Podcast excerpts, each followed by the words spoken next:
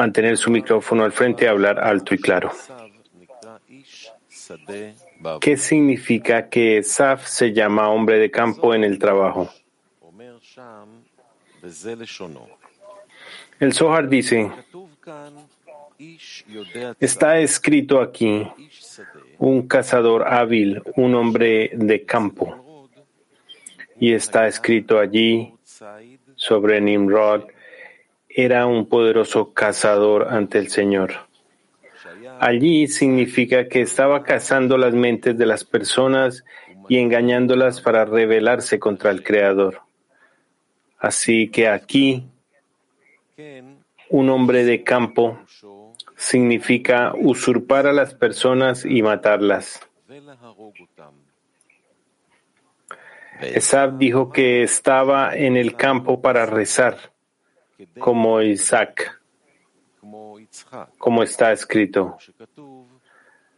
Isaac salió a conversar por el campo y casó y engañó a Isaac.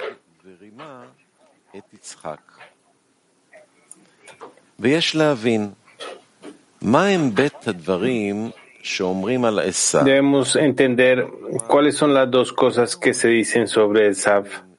Es decir, cuál es la diferencia entre cazador hábil y hombre de campo en el trabajo. También debemos entender por qué el Zohar dice un hombre de campo, ya que la porción de su tierra no está en un lugar habitado, sino en un lugar desolado, en el desierto en el campo, y es por eso por lo cual se le llama un hombre de campo.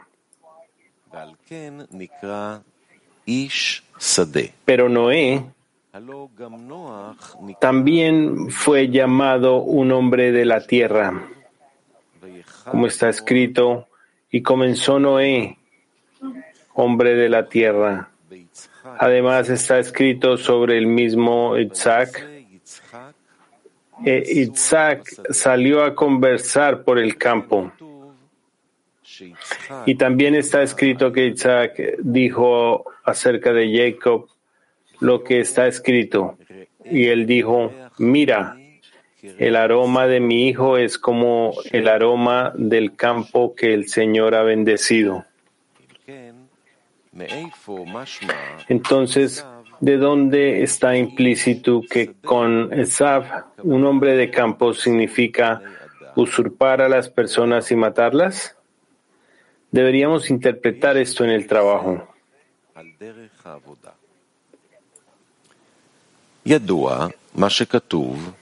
Es sabido que está escrito lo que Dios ha creado para hacer. Es decir, el Creador creó el mundo con la intención de hacer el bien a sus creaciones.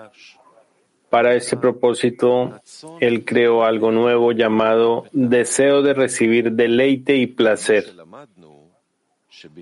Como aprendimos, para disfrutar del deleite y el placer que el Creador quiere dar, el placer está de acuerdo con la carencia y el anhelo de lo deseado, ya que el anhelo determina la medida del placer que uno puede obtener de eso.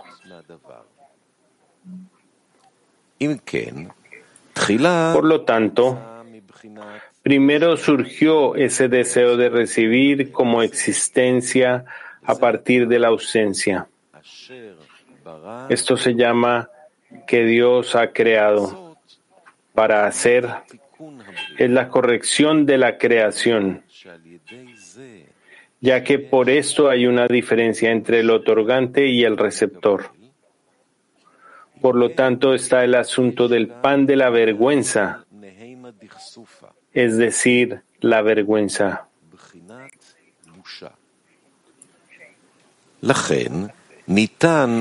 Es por esto por lo que debemos y podemos realizar la intención con el fin de otorgar, es decir, no recibir a pesar del gran anhelo de recibir. a pesar del gran anhelo de recibir el deleite y el placer. Aún así, para no sentir vergüenza, se dio trabajo a los seres creados. Se llama trabajo porque va en contra de la naturaleza con la que el Creador creó a la creación, ya que el propósito de la creación de hacer el bien a sus creaciones significa que cualquier cosa que se pueda decir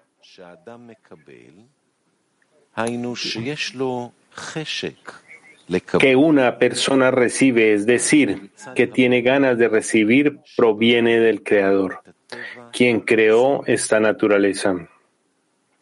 Al contrario, al no recibir el deleite y el placer que el Creador quiere dar, esto lo atribuimos a las criaturas. Por esta razón, esta corrección para no recibir el deleite y el placer, a menos que tengamos la intención del otorgamiento, se llama hacer. Y las criaturas deben hacer esto aunque sea contra su naturaleza. Este deseo de recibir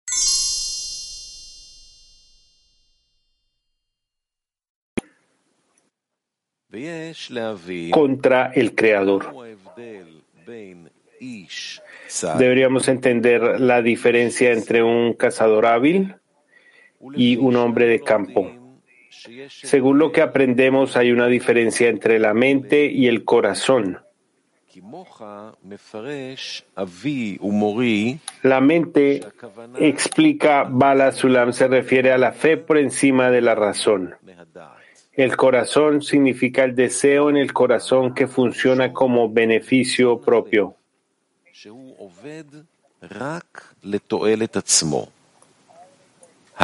El cual trabaja en su propio modo. Eso quiere decir que en su propio nombre significa que la persona está deseosa de hacer un trabajo en el mundo en la medida en que ve que la recompensa que va a recibir en recompensa de su esfuerzo vale la pena.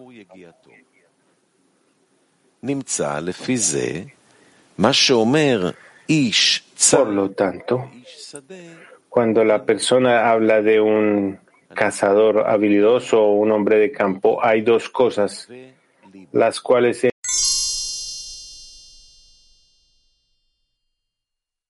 la muerte en el campo.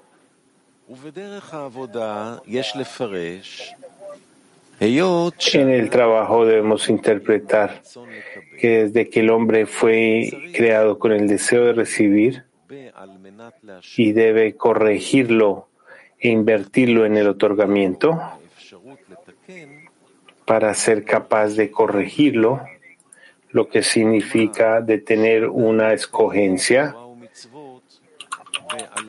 que la persona observe la Torah y las misbot, los preceptos, para otorgar y no por su propio beneficio, un sinsub, una restricción fue hecha, donde el hombre debe empezar el trabajo en la forma de la fe por encima de la razón, porque de la razón el ocultamiento se ha colocado.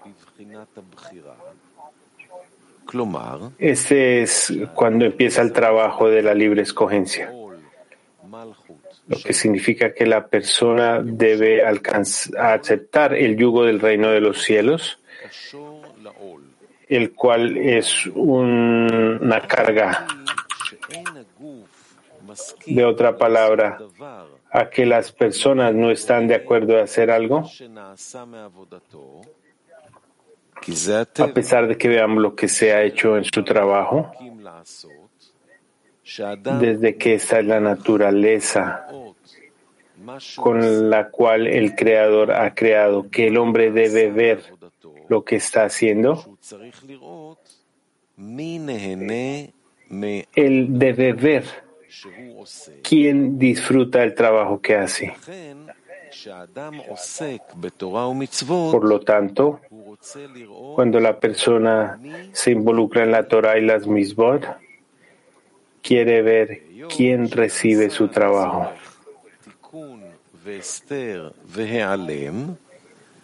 Desde que el ocultamiento fue creado con el propósito de la creación, la persona no ve o siente quién recibe su trabajo. Y la persona debe creer por encima de la razón que el Creador recibe su trabajo.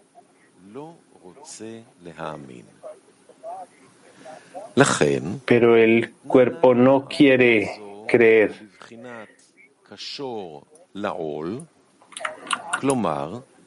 Por esta razón se nos dio este trabajo como el buey a la carga.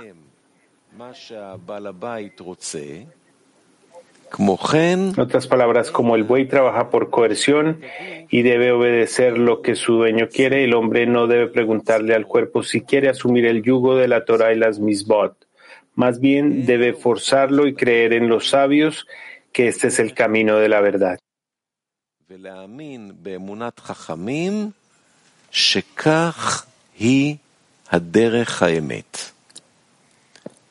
Además, existe el discernimiento de y como un burro a la carga, que significa la cualidad del corazón. En otras palabras, el hombre debe trabajar no para recibir un premio. Por lo tanto, cuando se le dice al cuerpo que trabaje sin ninguna retribución, este trabajo es una carga para él y el cuerpo quiere quitarse esa carga lo que el hombre quiere que sufra.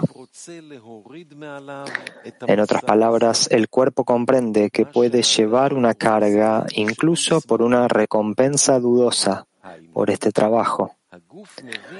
Pero si se le dice, trabaja y transporta cargas sin ningún pago, quiere deshacerse de este trabajo en todo momento. Luego se dijo, como un burro a la carga. Es decir, el hombre debe caminar en esta dirección, aunque el cuerpo no esté de acuerdo.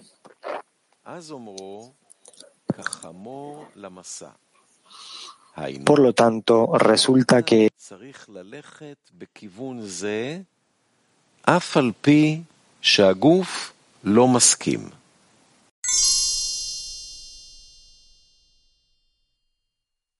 en los sabios.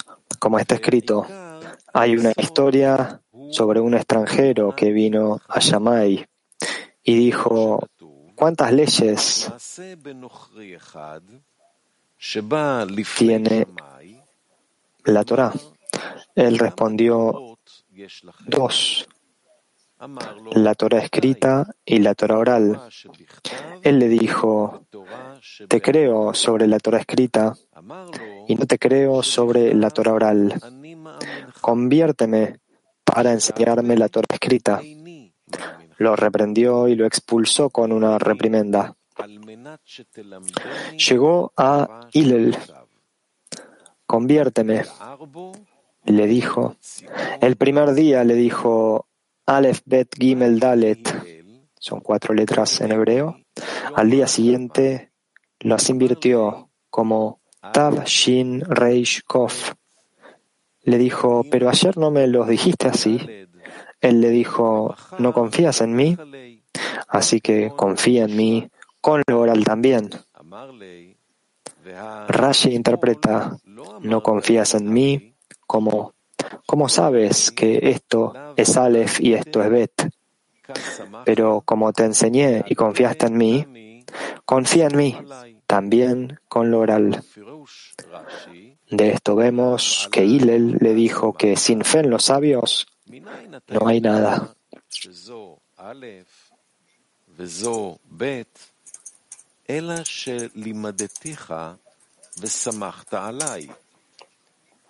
Sin embargo, la fe es un argumento del intelecto.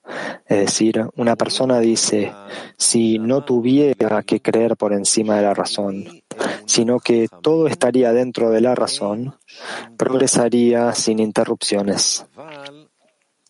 Pero Baal Azulam dijo que, en verdad, el deseo de recibir que una persona quiere trabajar solo en beneficio propio, como una bestia, es la razón por la que no puede creer. Esto significa que cuando una persona afirma que es difícil para él ir por encima de la razón, surge del amor propio, que es la bestia en el hombre. Esto es todo lo que interfiere. Por esta razón se requieren dos fuerzas, la mente y el corazón, como está escrito, como un buey para el yugo y como un burro a la carga.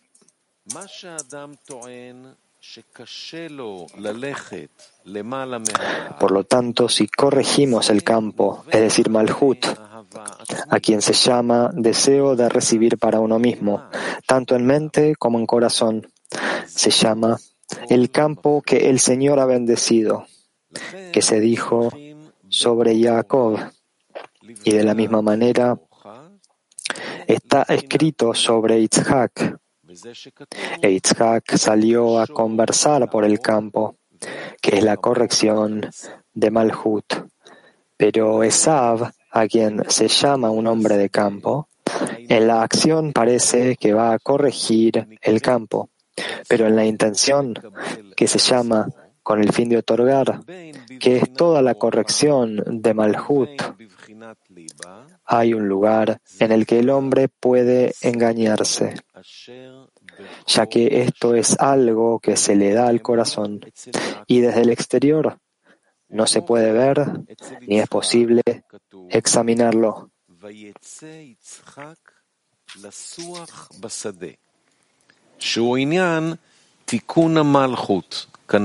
Esto no es así con las acciones que se revelan hacia afuera. Una persona puede verificar si se está engañando o no. Es por eso por lo que el Zohar interpreta. Y Esav dijo que estaba en el campo para orar, como Itzhak. Como está escrito, e salió a conversar por el campo y a cazar y engañó a Isaac. Esto significa que fue al campo para rezar, lo que significa que entró al campo para corregirlo, como Isaac, pero a cazar. Lo que significa que casó, como Nimrod, que engañó las mentes de las personas para rebelarse contra el Creador. Con esto, Esav también se engañó a sí mismo. Y de esto se extiende también la usurpación, como dice, usurpar a las personas.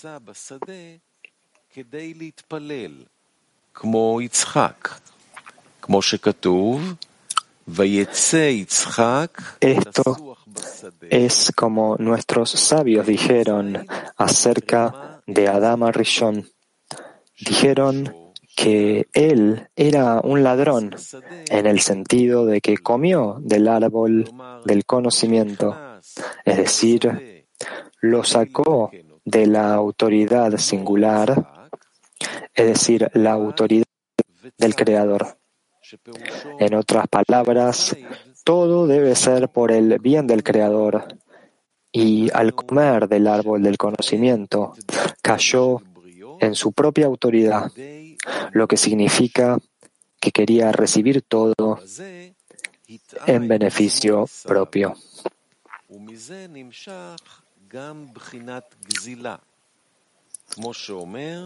Lo mismo ocurre con Esav, quien ingresó al campo, lo que significa corregir a Malhut. Externamente, no era reconocible que no estaba trabajando con el fin de otorgar. Externamente, Esav dijo como está escrito, que entró para rezar, como Itzhak, lo que significa corregir el campo, que es Malhut. Sin embargo, se engañó a sí mismo, lo que significa que la intención que debería haber sido para la autoridad singular en nombre de los cielos era para usurpar a las personas, es decir, como Adama Rishon usurpó y era un ladrón, Esav hizo todo en beneficio Esto se llama usurpar a las personas. Por lo tanto, una persona que comienza a realizar el trabajo sagrado, es decir, convertir todo en Kedushá, debe tener cuidado con la externalidad para no engañarse a sí mismo mientras realiza las acciones, que es el trabajo del Olishma, no en su nombre.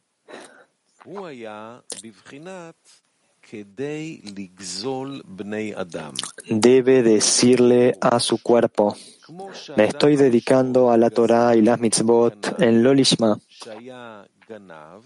Y con esto quiero llegar a la intención Lishma en nombre de la Torah. Él cree en las palabras de nuestros sabios, quienes dijeron, uno siempre debe dedicarse a la Torah y las mitzvot en Lolishma. Y desde Lolishma quiero llegar al Lishma. Él cree con fe en los sabios, quienes dijeron, la luz en ella lo reforma y será recompensado con eso.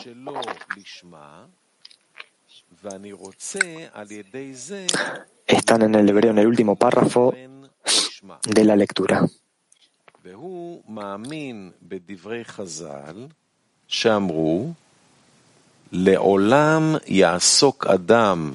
בתורה ומצוות שלא לשמה, ומתוך שלא לשמה אני רוצה לבוא לשמה.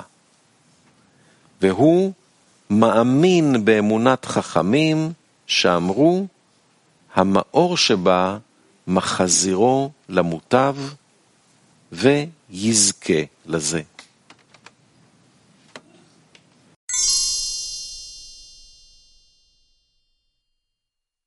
Uno, adelante, Kiev uno. Быть охотником в поле, в чем разница, и молиться в поле? ¿Qué significa ser un cazador, un hombre del campo y rezar en el campo? ¿Cuál es la diferencia entre esos? Si yo estoy en el campo y yo descubro que yo estoy en la recepción, en el deseo de recibir, en mi intención, entonces yo ejecuto acciones que me ayuden a reemplazar la intención para convertirla en otorgamiento. La intención debe ser de otorgar y esto es básicamente todo el aspecto por lo tanto, tenemos eh, el cazador en el campo y lo que quiere decir hacer en nosotros para el otorgamiento. ¿Qué quiere decir salir al campo? Salir al campo significa buscar corrección sobre la naturaleza del hombre. Cuando uno está constantemente buscando cómo puede ser similar y más estar más cercano al Creador.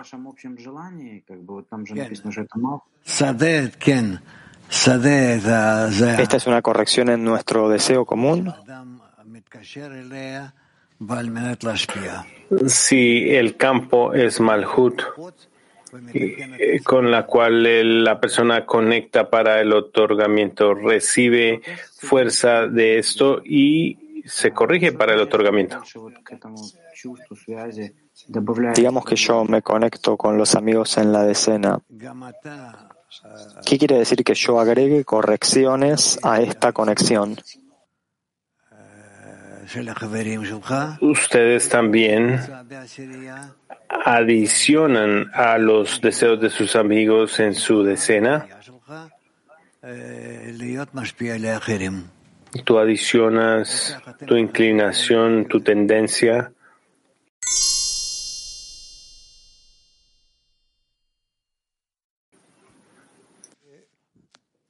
יש עניין של לת- מה- לתקן גם את הכוונה על מנת להשפיע, זה ברור.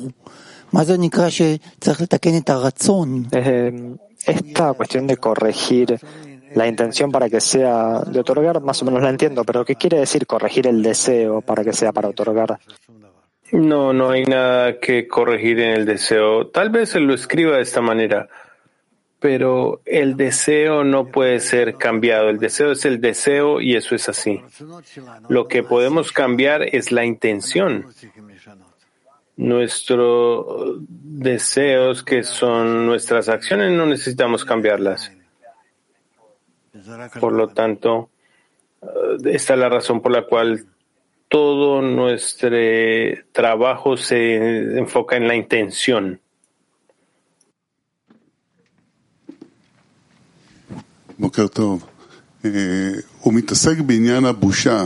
Buen día. Él está hablando de la vergüenza, que la persona llega a un estado de vergüenza en el deseo de recibir y se le da entonces trabajo para que supere la vergüenza.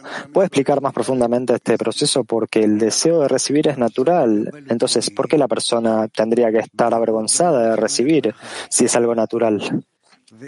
El deseo de recibir es natural.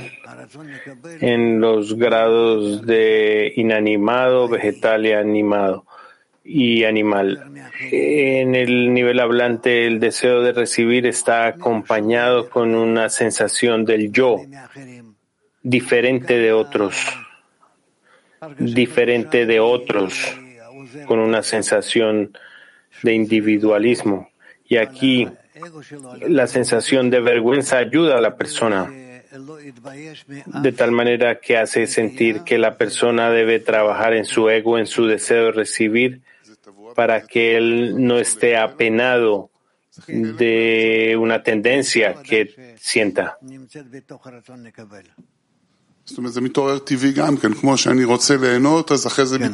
Sí, sí, por supuesto, la pena vive en el deseo de recibir.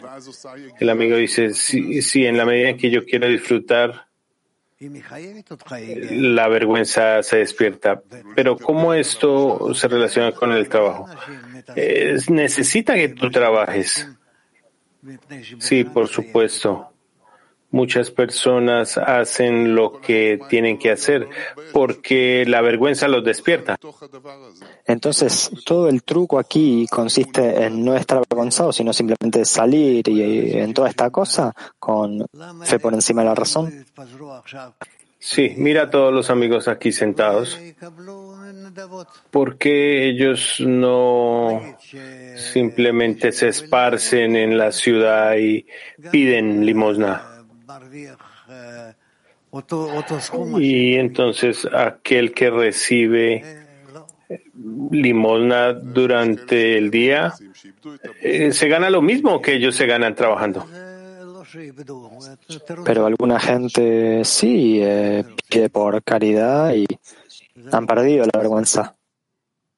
No es que ellos hayan perdido la vergüenza, tienen algo de justificación, es algo complejo, no es, no es algo sencillo de entender. הוא מסביר במאמר על אה, שני מצבי הגייה, אה, כחמור לעול ושור למסע. אה, מה ההבדל ביניהם? לא כל כך... Habla en el artículo de dos estados de trabajo, como un buey al yugo, como un burro a la carga. ¿Cuál es la diferencia entre estas dos cosas? Porque se dice que el burro a la carga es, lo, es el corazón y el buey es la mente. ¿Cuál es la diferencia entre esos dos?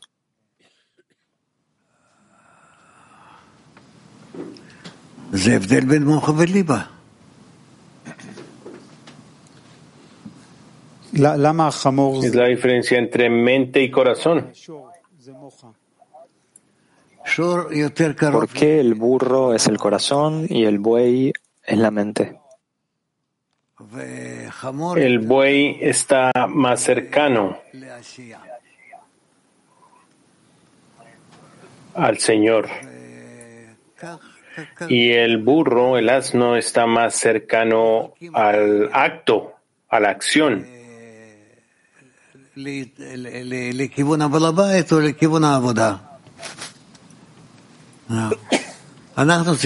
Esta es la manera de diferenciar esto, bien sea en la dirección del Señor o del trabajo, y tenemos que trabajar en ambas.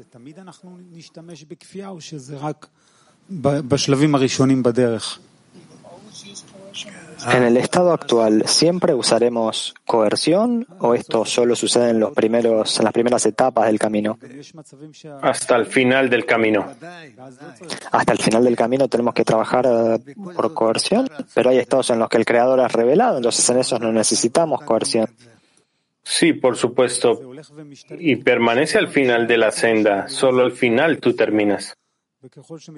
En las primeras etapas, cuando yo entiendo, entiendo que allí es más por coerción y a medida que avanzamos esto es cada vez menor.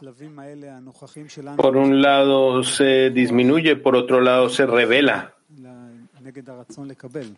Y en nuestras etapas actuales, ¿de dónde obtenemos la fuerza para avanzar por coerción en contra del deseo de recibir? En la medida en que hablamos de esto, y queremos alcanzar esto a partir de la vergüenza que sentimos y el sentimiento de que no puedo permitirme regresar al mismo estado que estaba antes. ¿Cómo hacemos para relacionarnos con este sentimiento? Porque la coerción de que tenemos, hacemos sobre el deseo de recibir, hay una sensación de debilidad al hacer eso, que uno no tiene la fuerza para sobreponerse o superarla, o que solo lo hace, lo logra hacer parcialmente. Imagina que enfrente de ti está un enemigo y que tienes que sobreponerte a él. Entonces esto se hace solo con la ayuda de la sociedad, sola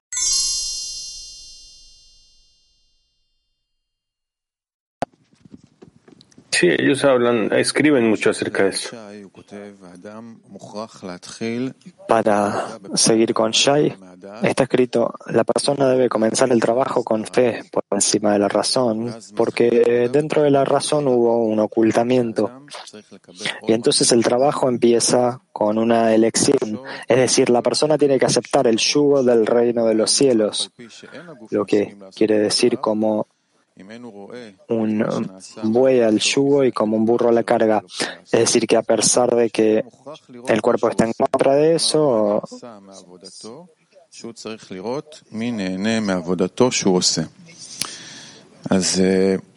tiene la persona que ver quién está disfrutando el trabajo que está haciendo. Entonces, para seguir con lo de Shai, yo puedo comprender esto de forzar al cuerpo.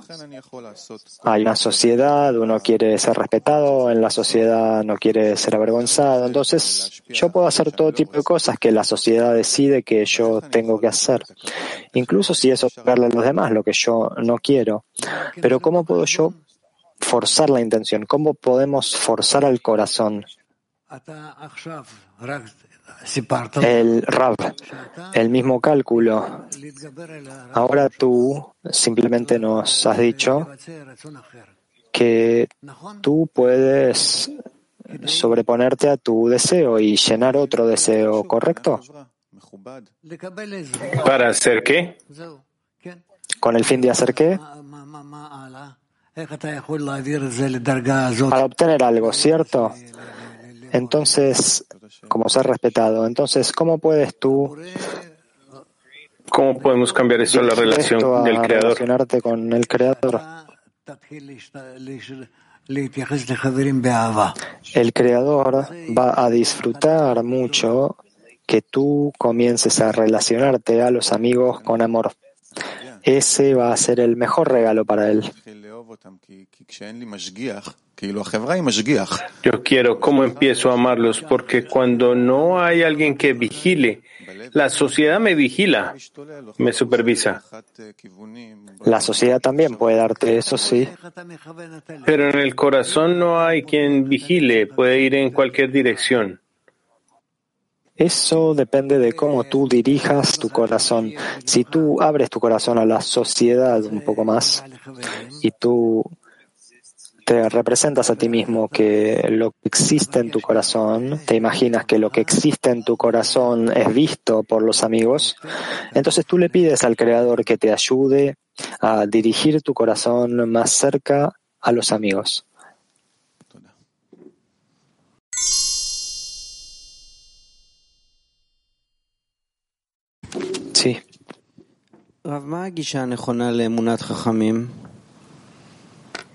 ¿Cuál es el acercamiento correcto para creer en los sabios?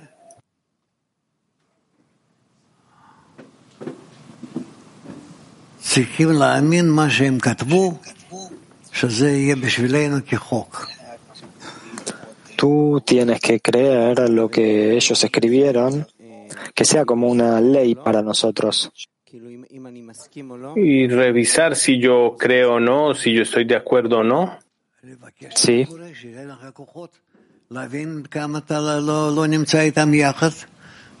¿Qué hago con los desacuerdos? Pídele al Creador que te dé la fuerza para entender.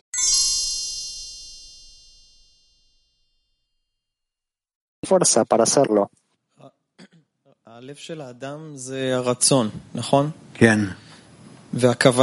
El hombre del corazón es el deseo, ¿correcto? Sí. ¿Y la intención también está en el corazón del hombre? ¿Cuál es la función de la mente? ¿Cuál es la función de la mente y el corazón? La mente se trata más de sopesar las cosas, organizar las cosas. Corregir el deseo es eh, pedir corregir el corazón, ¿correcto? Y el papel de la mente es ir por encima de la razón, si entiendo correctamente. Sí. Entonces, ¿con cuál trabajo? ¿Con cuál trabajo? Tú tienes que trabajar con los dos. No puedes separar la mente del corazón de manera completa. Tú más bien quieres trabajar más con tu mente porque aquí tú puedes sostenerte a ti mismo y estar en algún tipo de juicio. Pero con la intención es ya un problema.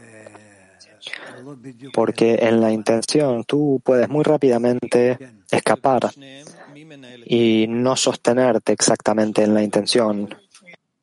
Y entre ellas, ¿quién maneja qué? O tal vez no es como esto. ¿Porque ellas trabajan juntas o qué? El uno depende del otro, pero esto no es obligatorio. Nosotros llegaremos poco a poco a acercarnos más a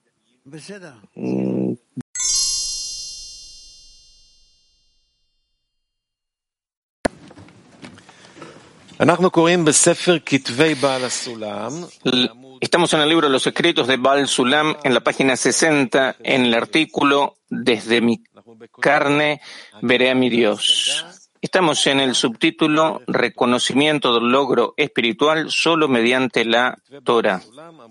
Repetimos, estamos en los escritos de Balsulam, en la página 60, en el artículo Desde mi carne veré a Dios, en el subtítulo Reconocimiento del logro espiritual solo mediante la Torah.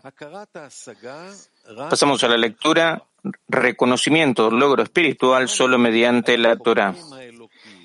Me, maravillan los investigadores de la divinidad cuya investigación en su totalidad es una vergüenza para nosotros, porque se esfuerzan en aportar evidencias acerca de algo que es conocido, que no requiere pruebas, y repele y desprecia lo que se oculta por la negación de los límites corporales. Lo cierto es que la primera percepción existente no necesita ningún ejemplar filosófico, ya que es el primer concepto donde quiera que se mire.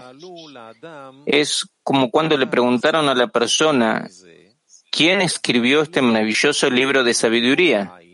Y él respondió que, de hecho, no hay, no hay tal sabio en el mundo, pero lo que ocurrió es que su pequeño hijo derramó accidentalmente tinta sobre esos pergaminos y se esparcieron en forma de letras y sus imágenes, creando las presentes combinaciones que se conectaron en maravillosas palabras de sabiduría.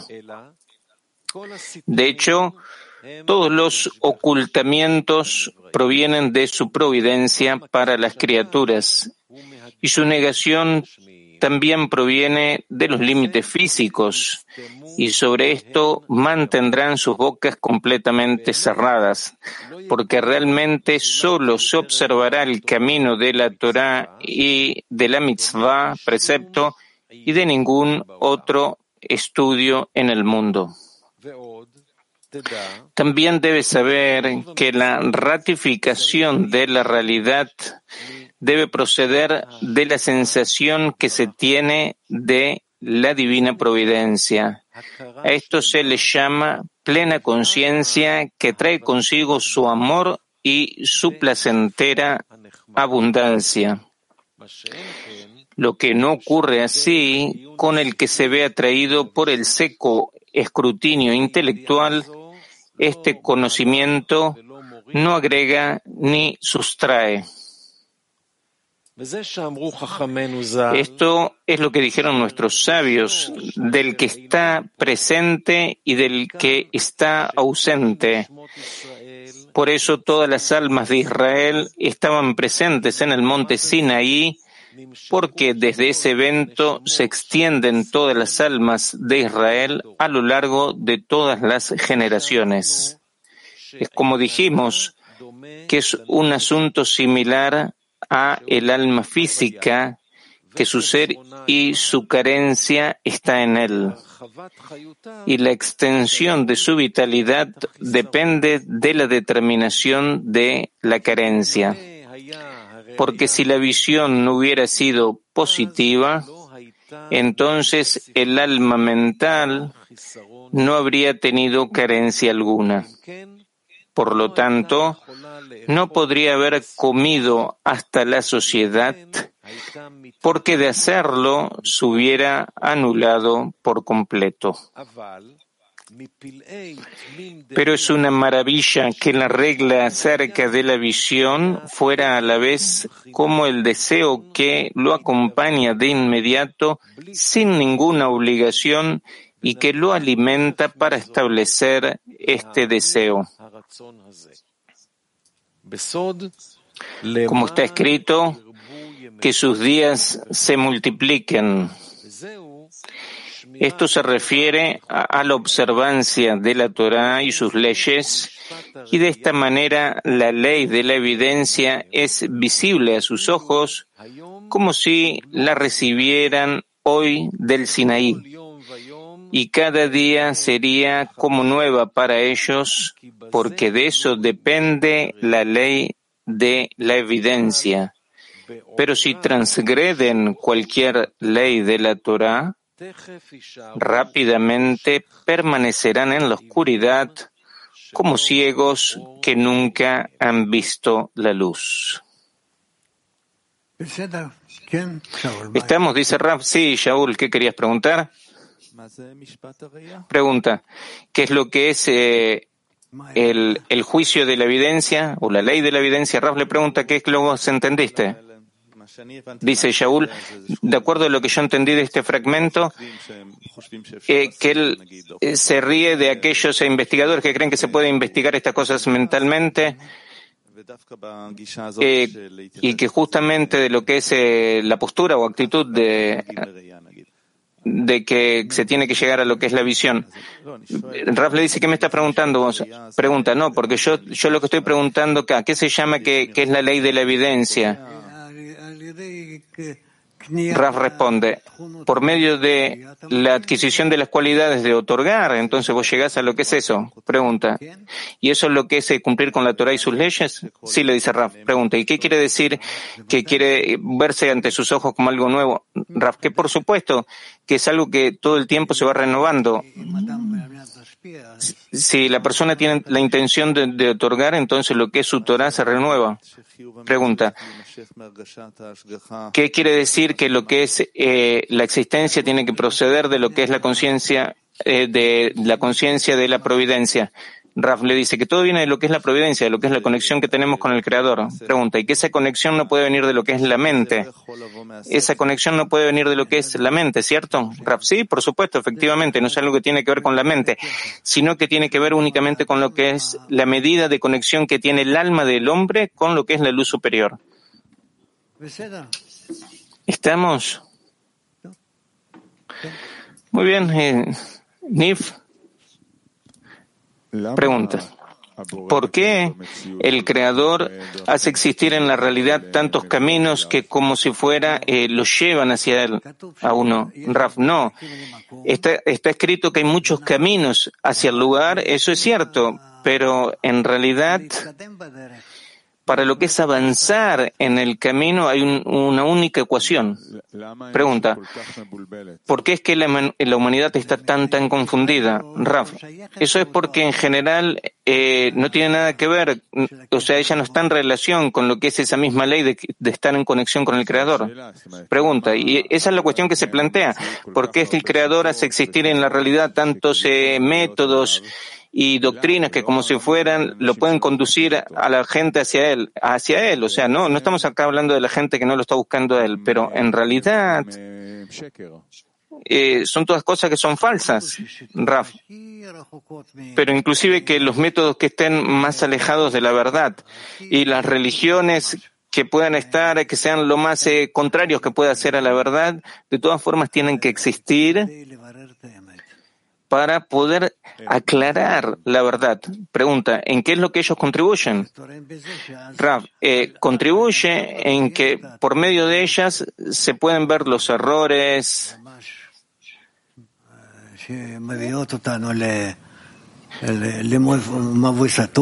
todas las desviaciones que nos llevan eh, a un lugar, a un camino que no tiene, que está cerrado.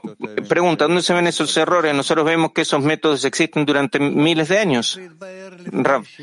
Eso se tiene que aclarar, llegar a clarificarse eh, antes de que se llegue a lo que es la revelación de la verdad. Todavía no ha llegado ese tiempo, pero dentro de poco vas a ver cómo es que eh, todas esas cosas se desmoronan se marchitan y queda únicamente un único terreno, es decir, lo que es eh, una única ley.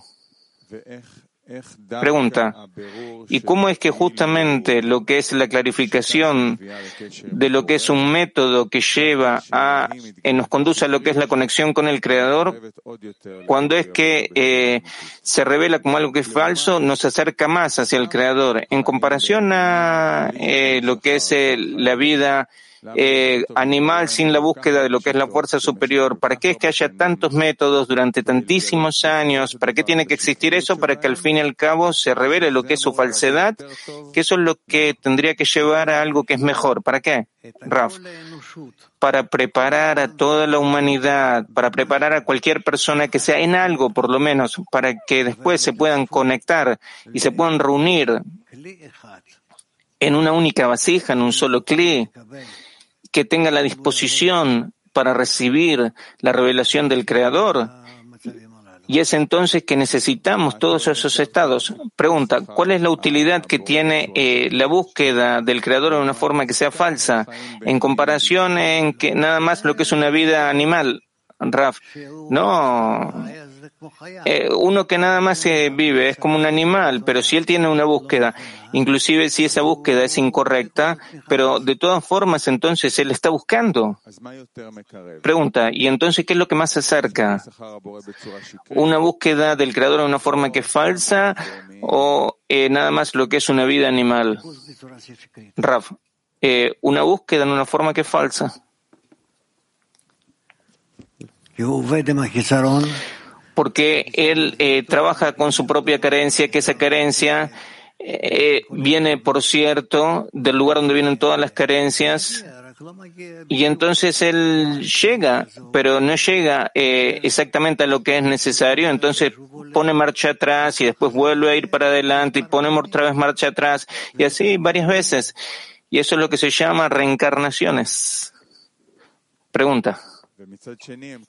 Por otra parte, escriben de que todas las destrucciones, todas las tragedias, todas las matanzas, todo es únicamente porque se ocupan de una Torah que eh, no es Lishma, no es en su nombre.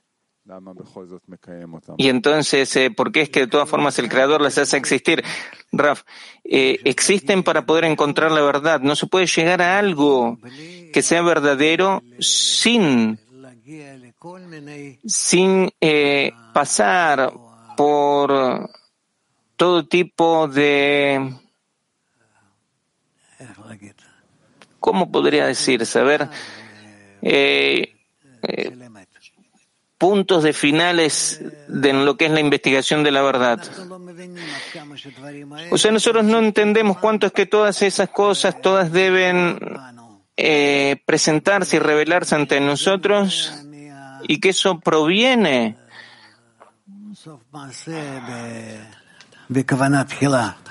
de que el fin de la acción en el pensamiento se inició.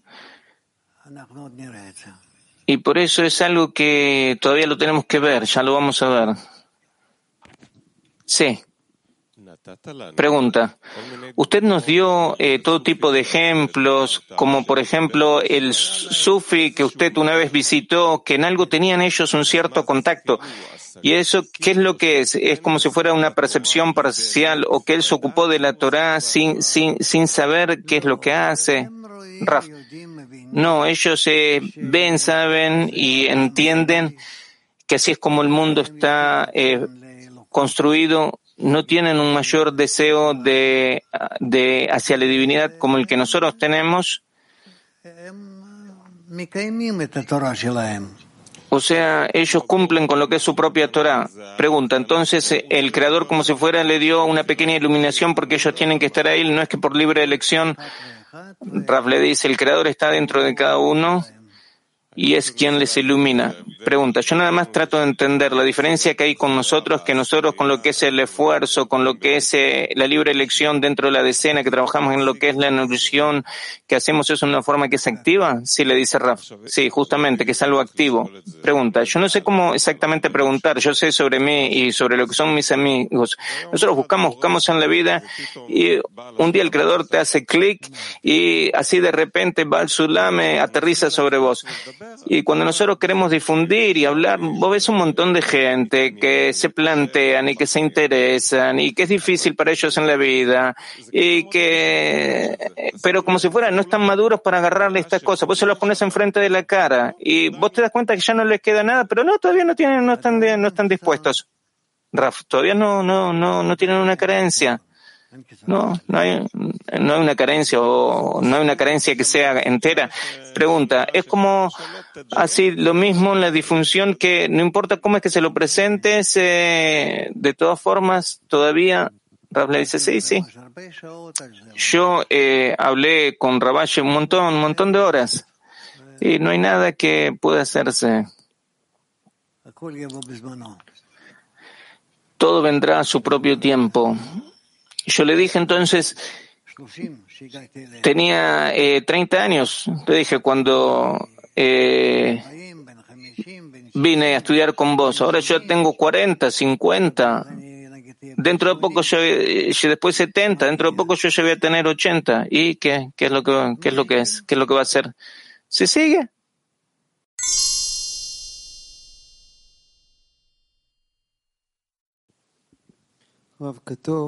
Pregunta, ¿está escrito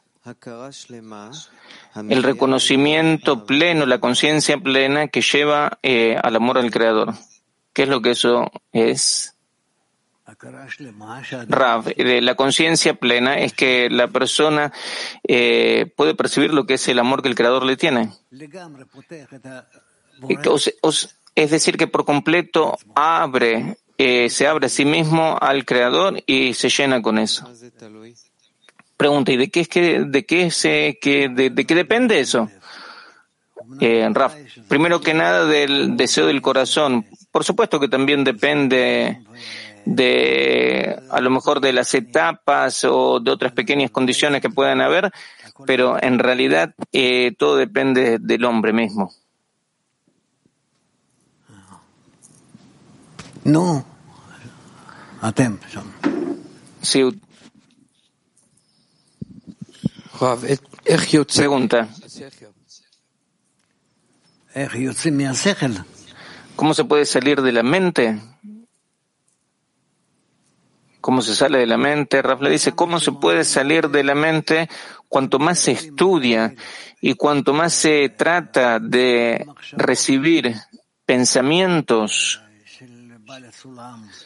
los pensamientos de Bala Sulam y los pensamientos de Rabash, entonces, de esta manera es que salimos de lo que es nuestra propia mente y nos metemos un poco en lo que es la mente de ellos, por lo menos en un poquito.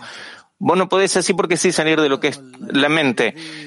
O sea, vos no podés eh, eh, ponerte, traerte unos electrodos, ponértelos adentro del cerebro y hacer un cortocircuito. ¿Qué? ¿Qué es lo que vas a hacer? O sea, ¿cómo vos podés salir de lo que es tu mente?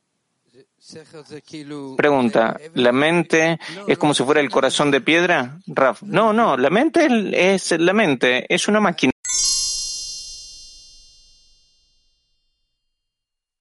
Seguí como de costumbre. Sí, Shaul.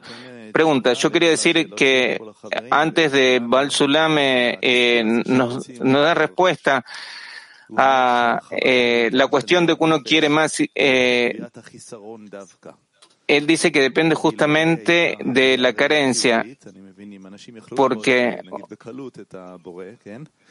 eh, si las personas podrían ver el creador fácilmente, porque entonces no tuviera una carencia la persona y, entonces se anularía en todo sentido. O sea, todo lo que el creador hace con nosotros es, es eh, ir construyendo esta carencia. Raf, sí, un poco, un poco abrir lo que es eh, nuestro cerebro y abrir lo que es nuestro corazón para sentir esa misma forma que creó desde un principio. Y pregunta, ¿y eso puede pasar únicamente a, cuando es que tenemos eh, la sensación de que no podemos hacerlo? Pero ¿cómo eso lo podemos hacer, cómo podemos trabajar con eso en lo que es la difusión? Raf. Ser un poco más inteligentes y presentar este tema a cada uno en una forma tal eh, que él se lo pueda comprar. Pregunta, hay como acá un fundamento, un principio que la, eh, el creador no le va a permitir a las personas que queden eh, llenas. Y entonces, ¿cómo, ¿cómo se puede difundir si no, no pueden las personas encontrar algo ahí? Raf, eso es algo que va a venir, van a querer, eh, los tiempos van a cambiar y la gente va a querer. Y van a eh, correr, estar corriendo detrás de tu sabiduría. Vas a ver, pregunta, y hasta entonces, Raf, y hasta entonces que nosotros nos preparamos para llegar a estar en equivalencia, identificación con el Creador y llenarnos con esta sabiduría para poder presentarla a los demás.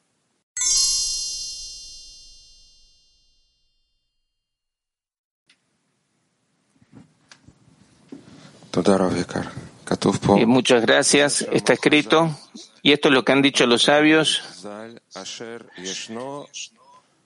de que quien está presente aquí y quien está ausente, debido a que todas las almas de Israel se encontraron en el monte Sinaí, y por eso es que esto viene a todas las almas de Israel en todas las generaciones y que esto no es para nada semejante a lo que es el alma corporal que carecen de la verdad. Raf, ¿qué quiere decir de que todas las almas estuvieron en el monte Sinaí? Raf, de que el alma que estuvo en un estado que se llama monte Sinaí y que luego se dividió y en un montón de partes y de todas esas partes todas esas almas que anhelan a revelar el Creador. Eso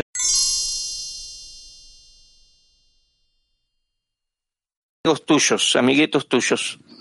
Sí. Pregunta. Y entonces cuando, ¿a qué es que cuando yo rezo, cuando rezo por un amigo y que yo siento una cierta carencia, de que le falta algo, de que es difícil para él con algo, yo siento un cierto lugar donde yo le puedo pedir al Creador por él. Y entonces, ¿por qué es que yo estoy rezando, Raf? De que vos podés eh, dirigirte al Creador y pedir, y no de acuerdo a lo que es tu propio querer, sino de acuerdo a lo que a vos te parece que es el deseo que tiene el amigo. Pregunta, pero es lo que a mí me parece, es lo que es la exterioridad del amigo. Raf, de no ser así, entonces nunca podrías tener algún tipo de conexión. Pregunta, entonces sí es importante lo que es la exterioridad del amigo, es decir, el sentarse juntos, el trabajo que se hace juntos, incluirse en los eh, talleres para poder sentir la carencia que tiene el amigo. Sí, le dice Raf. Pregunta, ¿y con esa carencia qué es lo que yo hago? Raf, pedís, le pedís al Creador. Pregunta, pido, pido, pido un llenado.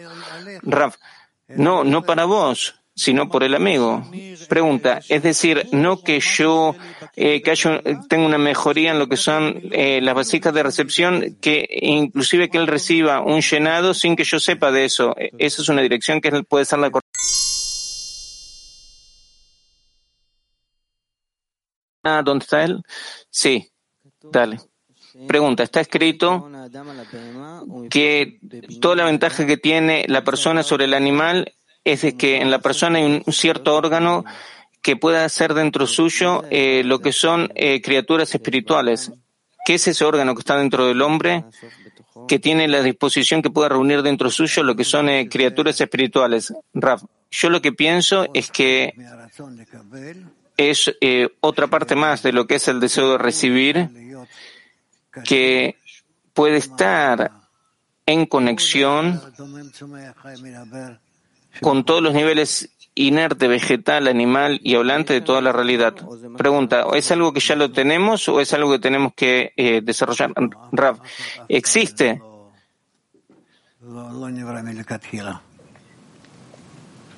Es algo que ya existe.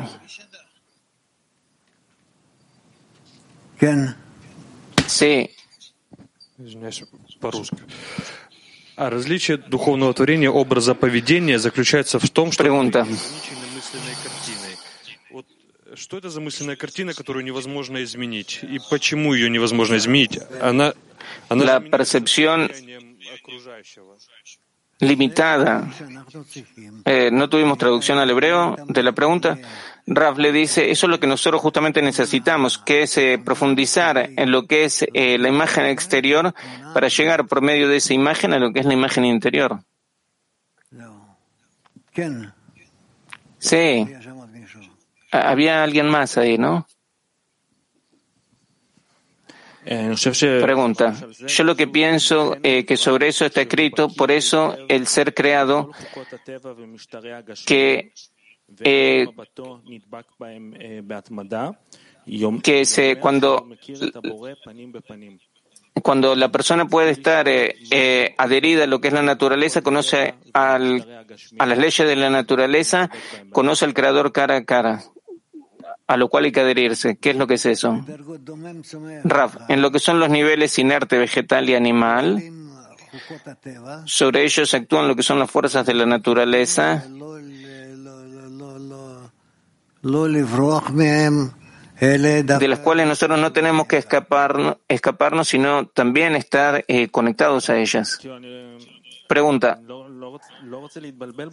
Yo no quiero que acá confundirme, como, pero pareciera ser de que proviene del, de, surge del texto que eso es suficiente. O sea, si uno es eh, eh, conoce las, eh, las leyes de la naturaleza y adhieres a ellas, entonces puede conocer al Creador cara a cara. Así pareciera surgir del texto. Rav le dice, no, no. Yo entiendo eso de una manera que es diferente, distinta. Que tenemos el deber de estar adheridos a lo que son las leyes de la naturaleza. Cuántos que nos encontramos eh, dentro de ellas y cuando eh, nos proponemos estar en relación con el Creador, esperamos muchísimo de que se nos revelen eh, otras leyes de relación que existen entre nosotros y también con los niveles inerte, vegetal y animal en una forma que sea plena. Y entonces es que vamos a poder recibirlo todo y por medio de toda esa forma de conexión plena vamos a poder dirigirnos al Creador y llevarle esto como una conclusión de nuestro propio esfuerzo. Pregunta, eh, una última pregunta. ¿Y entonces en qué es que uno tiene que ser un experto? Raf.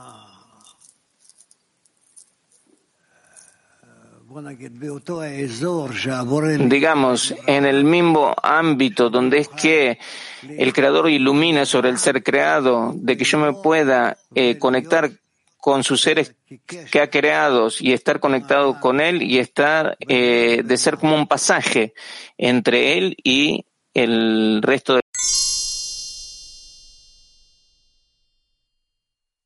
en la difusión que Dani habló anteriormente, pregunta, a pesar de los eh, sufrimientos que eh, se ven exteriormente, no se quiere adquirir esta sabiduría. Entonces, ¿cómo se puede continuar para poder abrirse-las? Raf, mira, nadie quiere así porque sí estudiar. Es un trabajo que es eh, muy difícil, muy duro. Vos podés ver eso en toda la humanidad. Ninguna persona va, va a correr únicamente porque él, ama la sabiduría, sino que únicamente son unas eh, personas singulares. O sea, no hay nada que sea más duro de tener que activar la mente. Es el trabajo más duro de todos. Eso exige un montón de calorías, un montón de persistencia.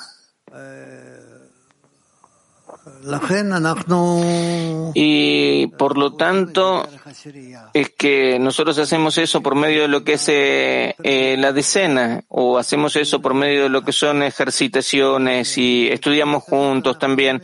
Y de esta manera entonces es que vamos progresando. Si, si es solo la persona, él es algo que es eh, muy difícil, aparte de que no tiene las posibilidades de hacer ejercitaciones en lo que es el terreno.